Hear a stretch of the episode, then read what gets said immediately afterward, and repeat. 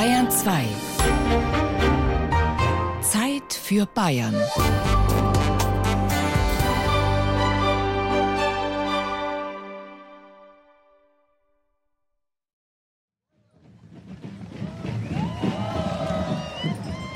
Es ist so ein erhebendes Gefühl, wenn man durch München reiten darf. Ich komme mir vor wie die bayerische Queen. Du sitzt drauf und winkst huldvoll. Rein, das ist, wenn du Fußballstar warst. Dieses Teil München.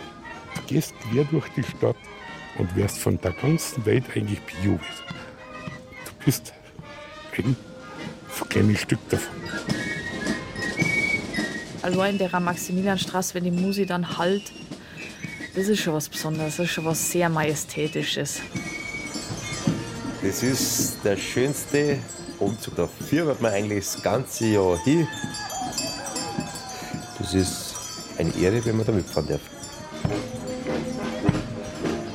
Egal wen man fragt, wer beim Trachten- und Schützenzug zum Oktoberfest einmal dabei war, der will immer und immer wieder mitmarschieren, reiten oder fahren. Die sieben Kilometer durch jubelnde Zuschauermengen. Denn wer da mitgeht, präsentiert sich gern. So wie Viktoria Ostler, die als Münchner Kindl ganz an der Spitze des Zuges reitet, einen Maskrug schwenkt und winkt und sich freut. Weil es einfach eine Ehre ist, weil man die ganze Stadt vertreten darf. Die Jurastudentin ist die lebendig gewordene Wappenfigur der Isar-Metropole. Eigentlich ist auf dem ältesten erhaltenen Stadtwappen von 1304 ein hagerer Mönch zu sehen, mit einem Gebetbuch in der linken Hand und einer segnenden rechten. Das Münchner Kindl ist eigentlich ja grundsätzlich der Mönch. München, Mönchen. München ist ja aus einem Kloster entstanden. Erst vor gut 150 Jahren hat der Münchner Künstler Kaspar Braun den Mönch aus dem Wappen steigen und die Stadt erkunden lassen. Künstlerkollegen haben ihn nach und nach in ein niedliches Kind und dann in eine junge Frau verwandelt. Vom stilisierten Wappenbild zum leibhaftigen Wahrzeichen. Und seit über 50 Jahren lassen die Veranstalter des Trachten- und Schützenzuges vom Festring München dieses Münchner Kindl an der Spitze des Zuges reiten. Eine der ersten war Elisabeth Polacci.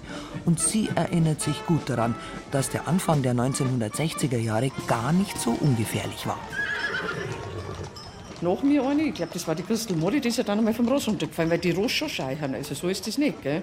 Da wird Musik angefangen, das sind ja alles ackergeil gewesen. Das waren jetzt keine Pferdel, die trainiert waren dafür oder die es kennt haben, dass da auf einmal Musik angeht. Gell? So etwas wäre heute undenkbar. Die schweren Kaltblüter beim Festzug haben jahrelange Erfahrung mit Umzügen und so schnell bringt die nichts aus der Ruhe. Aber sein kann immer was, erzählt das aktuelle Münchner Kindl. Der ist ja so brav, der Jackel. Also ein bisschen Angst vor Fahnen hat er, aber sonst ist er echt das bravste Pferd, was ich kenne. Und wir haben eigentlich die Fahnenschwenker gesagt, wenn sie an uns vorbeigeht, dann bitte ein bisschen zusammenreißen. Haben ein paar nicht so dran denkt und dann äh, waren wir einmal fast rückwärts im Blumenkübel rein. Aber da bin ich halt dann abgestiegen und das ist jetzt auch nicht so, nicht so tragisch. Und das im langen schwarzen Gewand mit den gelben Einfassungen und dem gelben Gürtel. Ich hab schon immer extra Radlerhosen an, falls das Gewand verrutscht, damit ja nichts rausschaut. Reiten sollte ein Münchner Kindl können. Eine geborene Münchnerin muss sie sein und etwas mit Bier zu tun haben. Wie hat sich Viktoria Ostler sonst noch für dieses Amt qualifiziert? Ich bin auf einem landwirtschaftlichen Betrieb aufgewachsen. Mein Papa hat äh, Metzgerei und beliefert Augustiner und Hofbräu. Ich tue gern reiten. Ich komme mit Pferdl super aus und ich bin belastbar. Und ich kann gut vor Leid reden. Ich glaube aber auch, dass einer der ausschlaggebenden Punkte dann war, dass ich bayerisch ritt. Weil das, wo ich schon länger nicht mehr gewesen und das haben sie irgendwie ganz toll gefunden. Und so ist die gestandene Bayerin seit 2016 das Münchner Kindl. Beim Trachten- und Schützenzug ist Reden allerdings gar nicht gefragt. Aber tausende von Fotos von der Maskrug schwenkenden, winkenden Viktoria werden morgen wieder um die Welt gehen. Und wie beim Mönch, aus dem ein blondes Mädel geworden ist, nehmen auch die Armbrustschützen Winzerer Fahndel so einiges historisch nicht ganz genau. Obwohl sie zum Urgestein des Zugs gehören und typisch für das Münchner Vereinswesen sind. In der Zeit der Romantik, als man das ritterliche Mittelalter idealisierte, gründeten gebildete, geldige Münchner Ritterbündnisse. So auch die Gruppe Altertumsfreunde. Sie fuhren in einer Mischung aus authentisch nachgeschneiderten und zusammenfantasierten Landsknechtgewändern 1887 zusammen mit tausenden anderer Münchner nach Bad Tölz zur Einweihung des Kriegerdenkmals für die Gefallenen des Krieges gegen Frankreich 1870-71. Nationalbegeisterung und Mittelalterverklärung kamen zusammen. Auf diesem Denkmal war als goldener Ritter Kaspar Winzerer dargestellt, ein kaiserlicher Feldhauptmann, der 1525 in der Schlacht bei Pavia Kaiser Franz von Frankreich festgenommen hat. Auch wenn das mit dem Krieg 1870 und Winzerer mit München schon gleich gar nichts zu tun hatte. Die kostümierten Münchner Altertumsfreunde wurden in Bad Tölz begeistert gefeiert und noch am gleichen Abend nannten sie sich Hauptmannschaft Winzerer Fahndl. Aus dem Ganzen ist entstanden, der kannten einmal mit der Armbrustklößen, weil es gehört zu der Zeit, ist eigentlich ein Sportverein geworden. Aber ursprünglich, der Gründungsgedanke war eigentlich Kostümgesellschaft reicher Münchner. Die Armbrust war aber nie eine Landsknechtwaffe. Im Gegensatz zum Spieß, der Hellebarde oder dem Schwert. Also eigentlich passt sie gar nicht zu den als Landsknechten verkleideten Münchnern. Das alles ist den Armbrustschützen beim Königsschießen egal. Sie tragen stolz ihre Landsknechts- oder Marketenderinnen-Gewänder. Für uns ist das während der Wiesen, beim Betreuen, beim Schützen Trachtenzug, beim Königsschießen eigentlich ganz normal. Wir andere mit Jeanshosen oder mit einem Anzug schießen, so schießen wir halt in unserem Landsnetzband. Ja, so ist es. Der Rock bietet immer einen Vorteil, wenn es zu warm ist, weil man immer gute Belüftung hat. Ich fühle mich nicht komisch drin, ich fühle mich pudelwohl und ist ein angenehmes Gewand. Herbert Deininger trägt eine lederne braune Gugel über dem weißen Hemd und Christa Bruckschlögels grüner Marketenderinnenrock hat Zugbänder am Saum. Beim Schießen auf den Adler ein paar Wochen vor dem Oktoberfest sind sie Team und Gegner gleichzeitig. Man ist natürlich immer beides. Man fiebert mit dem anderen mit, man möchte ihm einen guten Schuss ermöglichen, man spricht sie ab, wo der Haltepunkt ist und man sammelt dann natürlich auch das Holz für den anderen Ei, wenn er was getroffen hat und man freut sie mit. Ja? Aber am Ende ist es schon so, dass man auch ein bisschen Konkurrenzkampf braucht, ja? damit der nötige Ansporn da ist und dann macht es erst richtig Spaß. Und darum geht's beim Königsschießen auf den Adler. Ein aus dickem Holz ausgesägter, etwa eineinhalb Meter hoher und eineinhalb Meter breiter Adler wird auf einem knapp 30 Meter hohen Masten montiert, dem Vogelbaum. Die Schützen stehen unten am Baum und schießen die Bolzen ihrer Armbruste senkrecht nach oben. Ein Stück Holz bricht ab und wird auf einer altmodischen Waage mit kleinen Gewichten gewogen. Super, Christa. Ja. Ui, ui, ui, ui. Ja, wahrscheinlich 45. Ja, 40. 340. Sauber. Sauber. Das ist gut, wenn es jetzt noch ein, zwei so was hat, dann kann es gut verfällen. Also 340 Gramm für einen Schuss, das ist gut. Ja. Ab wie viel Gramm hat Christa eine Chance, Schützenkönigin zu werden? Genau kann man das nicht sagen, weil das insgesamt davon abhängt, wie gut die Schützen schießen und was dann halt runterfällt. Aber normalerweise sind wir irgendwo im 2 bis 3 Kilo Bereich. Da habe ich noch ein bisschen her. Drei Stunden lang stellen sich die 24 Schützen in einer vorher ausgelosten Reihenfolge nacheinander unter den Vogelbaum. Sie heben die 12 Kilo schwere Armbrust auf die Schulter, zielen Das gibt's doch nicht. Das gibt's doch nicht. Halt muss uns nicht. Der Adler ist ein Matz. Weil man hat's nicht in der Hand, selbst wenn man trifft, dann kann auch nichts fallen. Es kann sein, dass der Bolzen die hölzerne Adlerfeder trifft und das Holz verletzt, aber dass es erst beim nächsten Treffer des nächsten Schützen bricht und herunterfällt. Dann hat der zweite Glück und der erste Pech gehabt. Manchmal kommen ganz schön große Trümmer daher, deshalb stehen alle Zuschauer unter Dächern. Und der Schütze hat seinen Nachschauer dicht hinter sich stehen, der ihn zur Seite reißt, falls ein Holzstück genau in seine Richtung fällt. Deshalb sind immer zwei Schützen ein Team. Eine eigentümliche Sportart also. Aber die 35-jährige Kinderkrankenschwester und junge Mama Christa Bruckschlögel ist begeistert vom Armbrustschießen, seit sie es zum ersten Mal ausprobiert und auf Anhieb getroffen hat. Das war Glücksgefühl, das hat Bauchkribbeln ausgelöst und das war wie, wenn man sich auf den ersten Blick verliebt. Dann habe ich gesagt, das möchte ich noch ein paar Mal ausprobieren und das habe ich gemacht und das ist blieben und jetzt seitdem bin ich dabei. Immerhin hat sie mit der Mannschaft den Titel Deutscher Meister geholt und auch im Einzel ist sie bei der deutschen Meisterschaft schon auf dem Stockerl gestanden. Was sie jetzt beim Königsschießen auf dem Vereinsgelände in Lochhausen bei München bräuchte, wäre ein Schweinsbraten. Aber nicht zum Essen. Von einem Schweinsbraten redet man dann, wenn man viel Holz um hat, was quasi bloß noch an einem Spreisal droh hängt, was man gut mit einem Schuss dann runterholen kann. Der hat dann in der Regel so um ein Kilo oder mehr, dann redet man davon. Aber der bleibt aus und nach drei Stunden und acht Schüssen von jedem Schützen steht fest, heute reicht es für Christa nicht aufs Stockerl. So, dann kommen wir zum 13. Platz mit 560 Gramm, die Christa Bruckschlögel.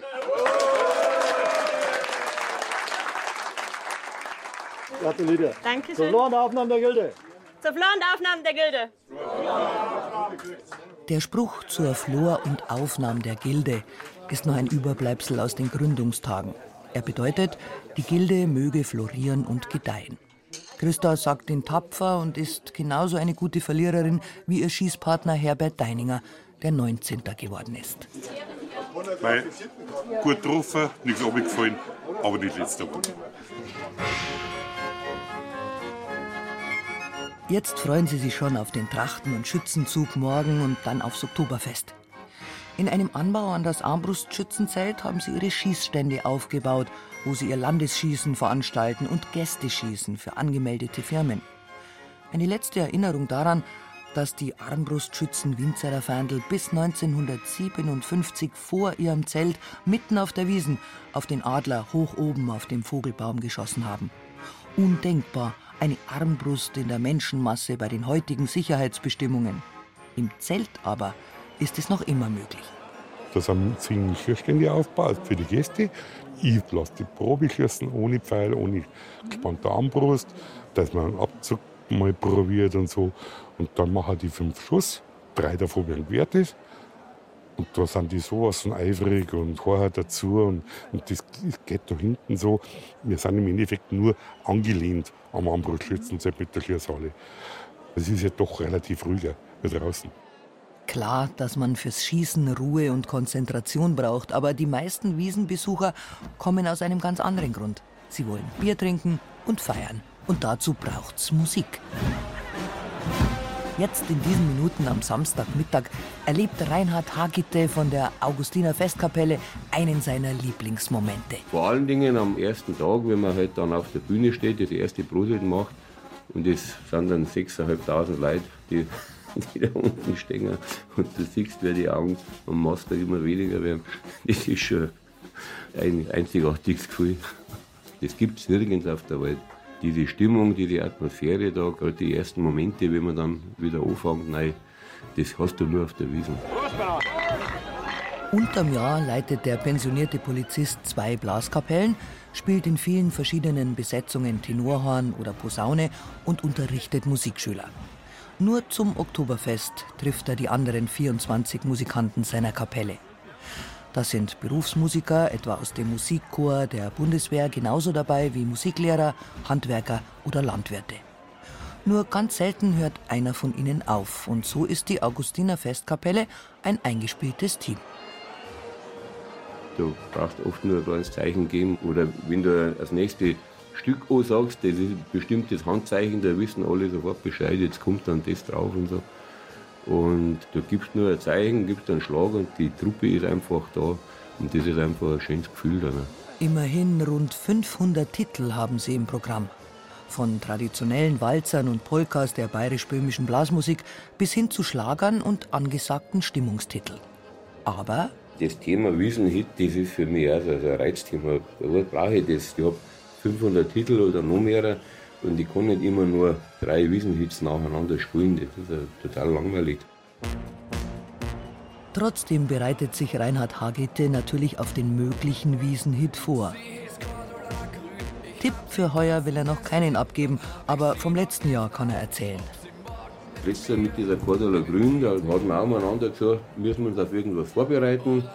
Äh, waren eine richtig äh, Antwort gehabt und plötzlich, fünf Tage vorher, ich glaube, da tut sich was. Cordula Grün kommt. Und das haben wir halt dann vorbereitet noch kurzfristig und dann tatsächlich war ein Riesenhit. Und wie entstehen sie, diese Wiesenhits? Das war jetzt aus der österreichischen Ecken, da kommt ja vieles. Die meisten Sachen eigentlich, da Ausdruck Pop dann. Oder es wird irgendein alter Titel wieder neu belebt, der dann plötzlich während der Wiesen wieder bemerkbar macht. Traktorriese, angeblich so ein Geheimtipp. Plötzlich wollen wir wieder hören.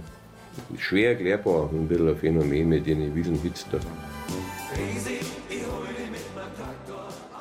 Der Kapellmeister der Augustiner Festkapelle liebt vor allem konzertante Blasmusik und Big Band Sound, etwa von Glenn Miller. So etwas baut er zum Abkühlen der Massen immer wieder ein, denn er hält nichts davon, die Leute stundenlang auf den Bierbänken bis zur Erschöpfung feiern zu lassen.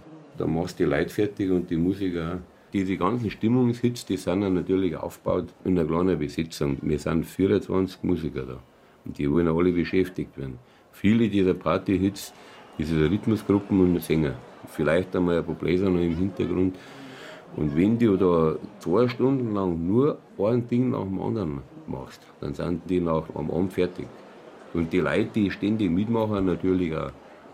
Ich glaube auch nicht, dass das so zielführend ist. Als Kapellmeister hat er sein Publikum in der Hand.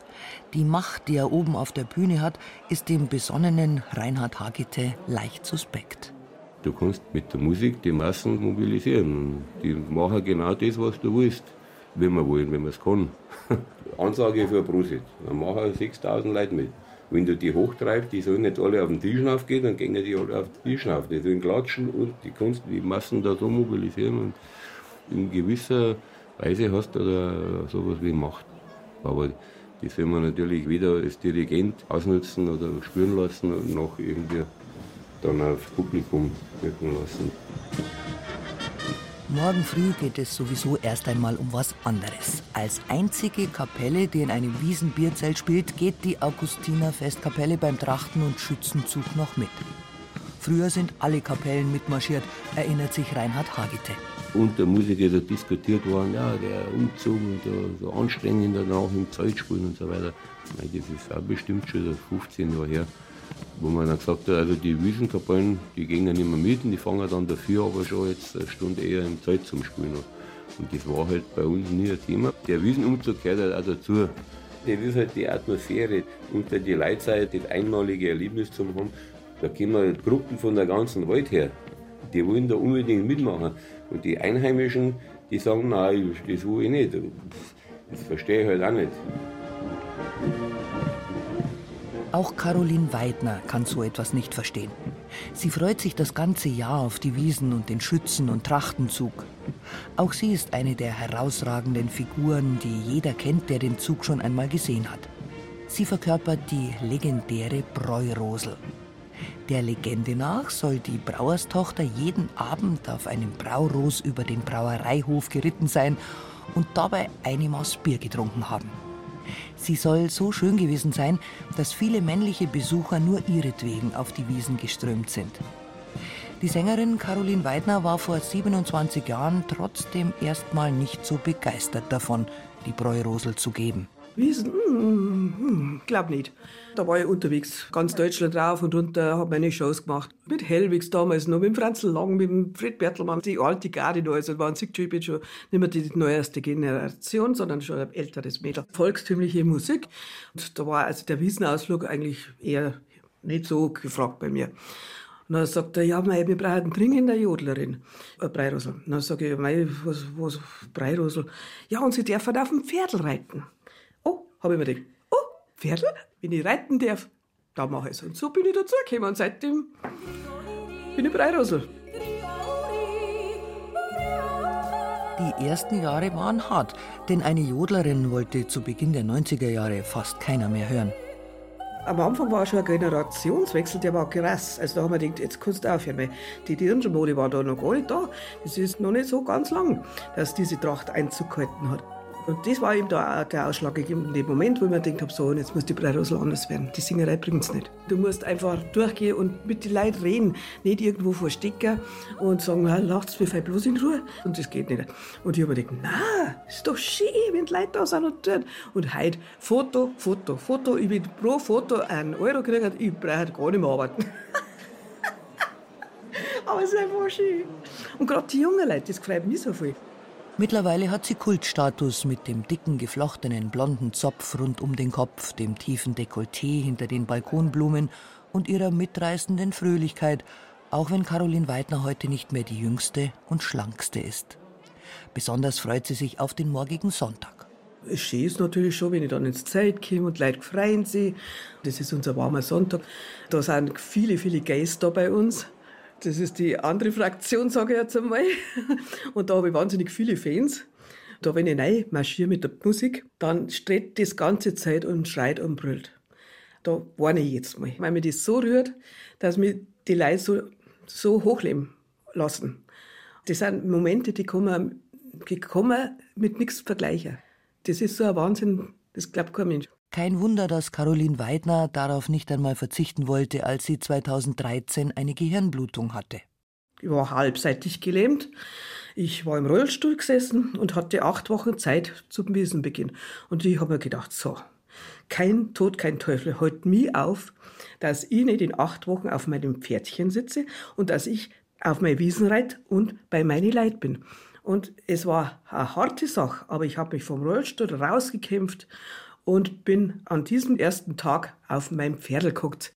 Bis heute leidet sie an den Folgen dieser Hirnblutung und viele Leute können nicht verstehen, warum sie sich den Stress während der 16 Tage Oktoberfest antut. Ich habe halt dauernd Nervenschmerzen an der ganzen rechten Körperhälfte. Man gewohnt sich zwar nie dran, aber man verdrängt es. Sonst kann man gar nicht das eigentlich aushalten. Und äh, das ist das Schöne, wenn es der Psyche gut geht, und das ist ja auf der Wiesen so, dann kann man es verdrängen. Dann hat man ein paar schöne Stunden. Und dann kommt es eh wieder und dann muss man es eh wieder weiter aushalten. Aber die wissen, die bauen halt immer hier zu auf. Und vielleicht kann sie gerade, weil sie Kummer und Schmerz kennt, den Menschen ein ganz besonderes Gefühl vermitteln bei ihren Auftritten und beim Scherzen und Lachen in den Boxen mit den Gästen. Das Leben ist ja eh nicht leicht. Jeder hat sein Backerls dran. Aber das sind einfach mal Stunden, da wo man sich schön machen kann, wo man einfach nett miteinander umgeht. Und wenn man dann die Leute sieht, das lachen, dass sie sich freuen, man Schönes? Das ist einmalig. Und deshalb erzählt Caroline Weidner auch lieber von den lustigen Erlebnissen. Beispielsweise davon, wie es einmal beim Trachten- und Schützenzug so geregnet hat, dass sie triefend nass am Ziel angekommen ist. Da bin ich zu meinem Chef, sage ich, Schorche, ich hab tropft. Ich habe aber bloß das Gewand, weil ich kann ja nicht so ein aufwendiges Gewand, hat man ja gar nicht dabei. Da sage ich, irgendwie muss ich mich trocknen, sonst wäre ich krank. Und dann sagt er, weißt du was, jetzt gehst du in den Händelgrill rein und lass deinen Geruch trocknen. Dann bin ich tatsächlich, so wie ich war, in den Händelgrill rein, auf einen Trockentee, dass der trocken wird und so geschüttelt und da. Und unsere Arbeiter in der Händelküche, die haben alle geschaut, was ist denn das? So eine verrückte Hähne. Tut er die ganzen nackten Hähnen. Steht die unser drin und schüttelt den Druck. Die haben alle Fotos gemacht.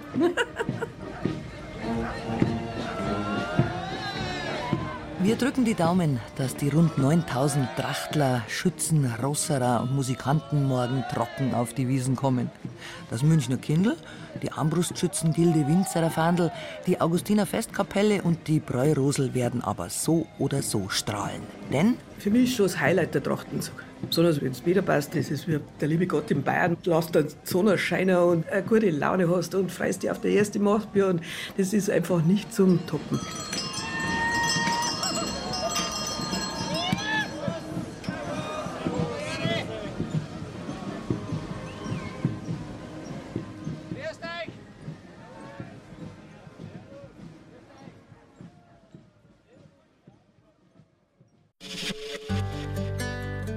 Dieser Podcast gefallen hat, dann gefällt Ihnen vielleicht auch Mythos Bayern. BR-Historiker Gerald Huber nimmt Sie mit zu Personen und Objekten aus tausend Jahren bayerischer Geschichte. Alle Folgen von Mythos Bayern gibt es unter bayern2.de slash podcast und überall, wo es Podcasts gibt.